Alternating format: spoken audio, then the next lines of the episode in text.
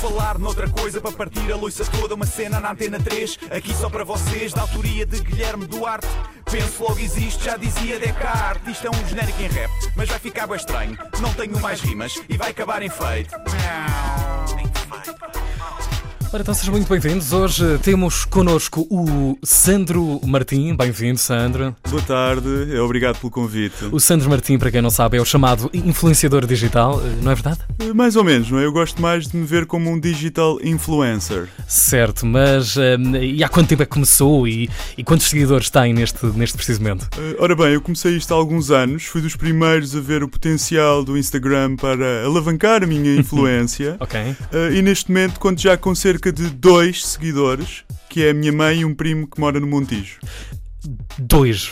Você disse dois. Exato, sim. O- Ok, é o chamado micro-influenciador de que tanto se fala, é isso? Eh, Não, eu estou um pouco mais à frente e considero-me um nano-influenciador. Eh, felizmente as marcas estão a ligar menos aos números de seguidores e mais à taxa de engajamento. Que modéstia à parte, eu sou líder no mercado dos influencers. Eh, por exemplo, qualquer fotografia que eu coloque no Instagram tem sempre dois likes e as stories têm sempre duas views. É uma taxa de 100%. Quem é que tem isto? Quem? Ninguém. Nem a Rita Pereira, nem a Cristina Ferreira se aproximam estes números. Realmente eh, é impressionante.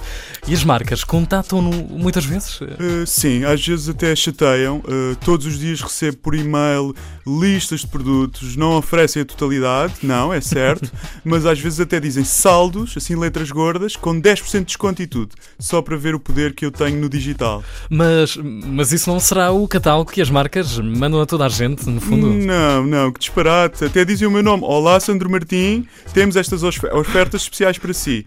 Especiais para mim, está a ver? São preços que fazem devido à minha influência digital. Ok. Até por correio, até por correio enviam prendas. Uau. Ainda no outro dia, a Staples e o Lidl enviaram um brinde que era assim uma mini revista, onde tinham os produtos deles todos com descontos. Comprei logo uma impressora e uma lasanha, fiz unboxing da lasanha e uma review da impressora logo ali a tagar as marcas para agradecer. Ok, e o seu plano passa por crescer a sua base de seguidores, não é isso? Não, não. Eu gostava Ah. de me manter uh, assim um nano-influencer uh, porque as pessoas querem crescer, mas depois ficam com um público muito heterogéneo que é difícil manter fiel, percebe? Uh, Eu não digo que não gostava que o meu pai me seguisse também, é o meu Ok. vizinho do primeiro direito. É pronto, justo. é, podia ser bom, podia ser bom.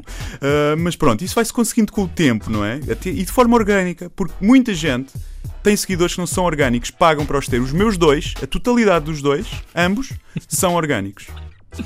Ok, compreendo, Sandro, mas nós fomos investigar e parece que, que a sua mãe morreu em 2016. Como é que explica continuar a fazer likes na- nas suas fotos? Bom, eh, sabe como é que é as mães, não é? Metem like onde quer que estejam. Por falar noutra coisa para partir a loiça toda, uma cena na antena 3, aqui só para vocês, da autoria de Guilherme Duarte. Penso logo existe, já dizia Descartes. Isto é um genérico em rap, mas vai ficar bem estranho. Não tenho mais rimas e vai acabar em feito.